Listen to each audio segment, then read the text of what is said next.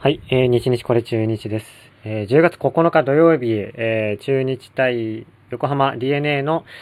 試合の振り返りをしたいと思います。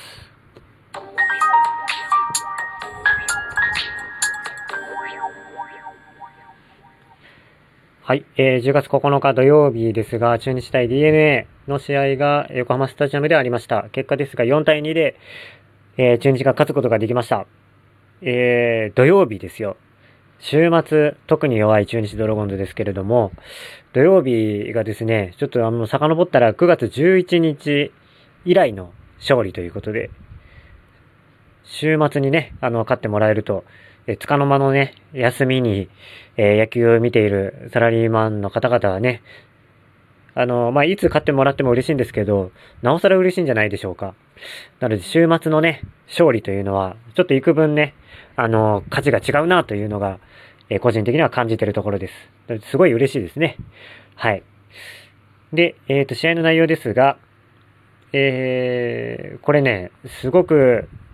奇跡が重なってます。何かというと、まずビジター、ビジターでね、あの、勝つということ。これビジターでの勝利が、連敗が9で止まったんじゃないかな。ビジター連敗が。うん。9で止まりましたと。まあ、それだけで珍しいですよね。で、かつ、逆転ですよ。逆転勝ち。2点差を逆転勝ちですよ。ビジターでしかも逆転勝ち。これはね、すごい奇跡です。中日にとっては。なのでね、あのー、中日ファンの皆さんはもう本当にスカーッとしたんじゃないでしょうか。はい。あね、最後、8回9回にね、点を入れるっていう、これまた珍しいんですよね。8回9回って一番点数入んないんですけど、中日。うん。ここを取りましたと。まあ、ただね、あの、9回、あの、DNA 伊勢っていうピッチャーが出てきたんですけど、もうすごい面構えが良くて、右ピッチャーでね、あの、勢いのある直球を投げてくる。あの、まあ、見るからにメンタル強そうで、あの、ストッパータイプだなっていうピッチャーなんですけど、あま、本当はあの、三島とかね、あの、山崎康明はいるんでしょうけど、えー、山崎康明は怪我でいないのかな？あの、山崎康明は中日にめっぽう強いですからね。あの、で、三島はまあ抑えでやってるんだけれども、まあ巨人戦とかは調子が悪いっていうことらしく、まあ新しくね、ストッパー候補として伊勢を、えー、あの、確立させようっていうことでの采配だったと思うんですけどね。かつ2点差ですから。で、対、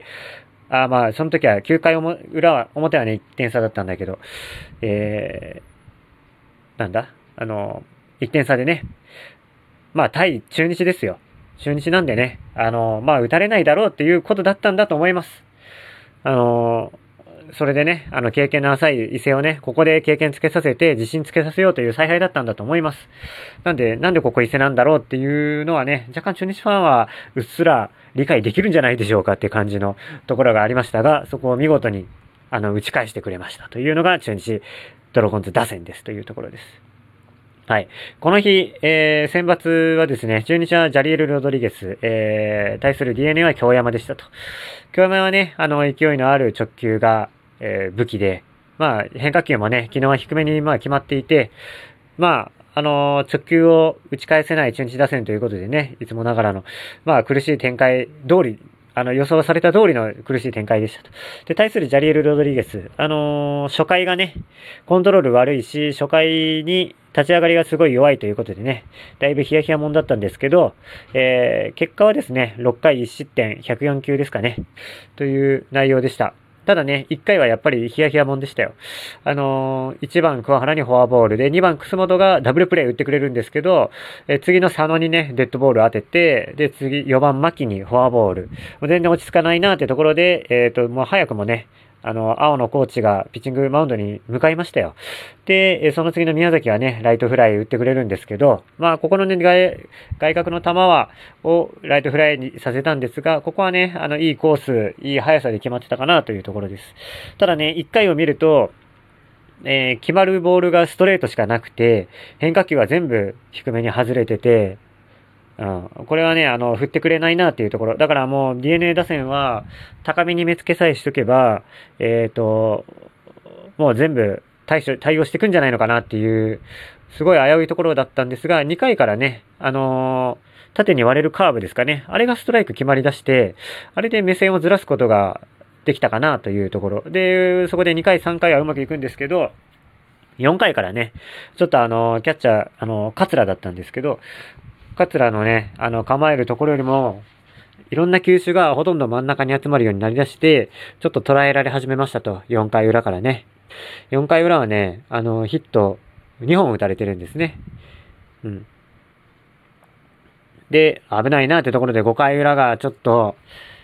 5回裏もこのままだとやばいなと思ったところで5回裏でやっぱり点を入れられてしまいましたというところですね。で5回裏は何だったかというと、あのー、先頭はピッチャー京山で三振でアウトしたんですけど、次の桑原ね、フォアボール与えてしまいます。このフォアボールはね、ちょっと惜しかった。あのー、内角への割れるスライダーみたいなやつが、もう、あの、審判によってはストライクって言うんじゃないかなっていうところをボール判定されたんですね。これはちょっと辛い判定でしたね。で、そんな中、えっ、と、2番、楠本のところで、えっ、と、ランナー、盗塁するんですね、桑原が。そうしたところ、えー、まあ、悪送、ワンバウンド送球でね、強打が取れなかったんですけど、そのね、カバーに入った高松が、なおさらまた取れないっていう。で、センターまで転がっちゃって、結局桑原が三塁まで行っちゃうっていうところでした。で、えー、こっからね、あの、楠本がセカンドゴロ打つんですけど、それをね、あの、高松が、まあ、前進守備でフォームにアウトしたかったんだろうけど、ちょっと打球の勢いが弱すぎてね、まあ、これはちょっと本当フィルダーズチョイスですよ。うん。ホームには投げるべきではなかったっていうところで、点が入ってしまい、1点先制されてしまいますと。で、さらにね、楠本も2塁まで行ってしまうという、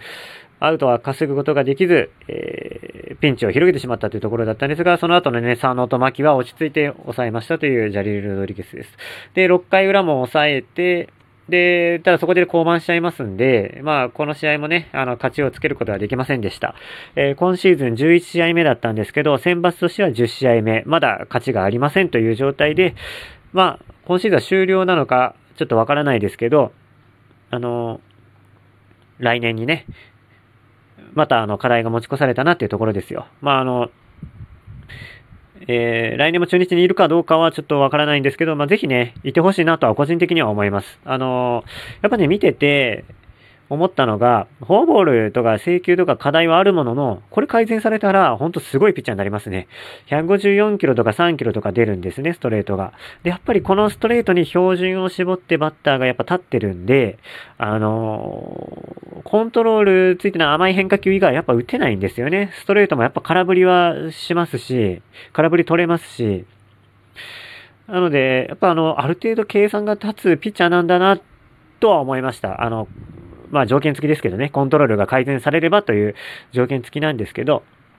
うん。っていうところです。はい。で、去年かな？入ってきて、あの、育成で入ってきましたよね。で、速攻支配下に上がってというところだったんですけど、この、やっぱね、外国人の育成っていうのは、あの、森重和監督がね、あの、始めましたよね。うん、森コーチの時からかな。あの、育成で取ってきて、まあ、安くね、1000万以下で3人ぐらい取ってきて、それを育てて化けさせるっていう。まあ、あの、日本人よりも化ける可能性が結構、ある感じがしますね。うん。なんで、このシステムっていうのは、中日やっぱり継続していくべきですね。そのルートというかね。あの、ドミニカとかから取ってきて、南米から取ってきて、で、育てて化けさせるっていう。これはね、あの、中日強みとして持っといた方がいいんじゃないかなと。で、結局長く活躍してくれたら、結局それはそれでね、あの、日本人登録になって、で、その時も、まだ、まあ、30前後とかになる可能性が高いですからね。育成から取ったから、取ってたら、20歳ぐらいで取ってきますんでね。うん。そうなると、っぱりあの、日本人登録になってからでも、あの、まだ活躍がね、全然できるっていうところがあるんで、ちょっとこれはね、あの、ぜひ来年以降もやってほしいなと思います。育成で取ってきて育てるっていうやり方ね。はい。で、やっぱここはね、大逆転劇ですよね。そこの話をしないといけないかなと思うんですが、まあ8回の表有利町ですかね、あの、岡林の代打で出てきてね、こうもったいないなと思ったんですけど、見事ね、エスコバーからバックスクリーンにね、ホームラン打ったっていう素晴らしい打撃でした。まあ、ただね、僕個人的には岡林にね、エスコバーの球っていうのは見させてあげたかったかなっていうのは思うんですけどね。左の横投げ変則3クォーターからね、来るあの160キロ近い球をね、岡林は見てほしかったかなっていうのがあります。はい。まあ、ただもうこれはどっちもどっちですよね。まあ、勝ったからよしとしますかというところです。で、9回表、伊勢がマウンドに上がって、先頭福田が、えー、ライトヒットを打つんですね。まずね、この、ライトにね、ヒット打ったの、これね、結構すごいなと思いましたよ、福田。結局この試合ね、1本だけこのヒットだったんですけど、いいところで打ちましたねっていうところですね。うん。で、次の高橋周平。高橋周平もね、あの、内角の高めの球を引っ張って、ライトへ、えー、打ったんですね、これも。うん、これは本当に思わなかったですね、打つとは。内角の高めを引っ張るって、うん、あの、ストレートとかを、あの、空振りしてたんで、この試合は。で、なんか、ようやくレフトへ流して打ったヒットみたいなやつがね、だったんで、ちょっと内角投げられたら、やばいなと思ったんですけど、それを見事に打ち返しましたというところ。はい。で、その次ですよ。あの、代打渡辺が出てきて、見事にライトへタイムリー。これね、結構粘ってましたね。何球か。粘って、ツエンド2からライトへ打ったんですけど、これがね、あの、伊勢が投げた落ちる球を、打ったんですよ。それまでね、ずっとストレートをファール、ファール、ファールってやってたんですけど、初めての落ちる球をなんとか打ちましたと。これ素晴らしいですね、本当に渡辺。代打と、代打として、まあ、僕はあのスタメンで出てほしいんですけどね、渡辺は本当に期待してるんで、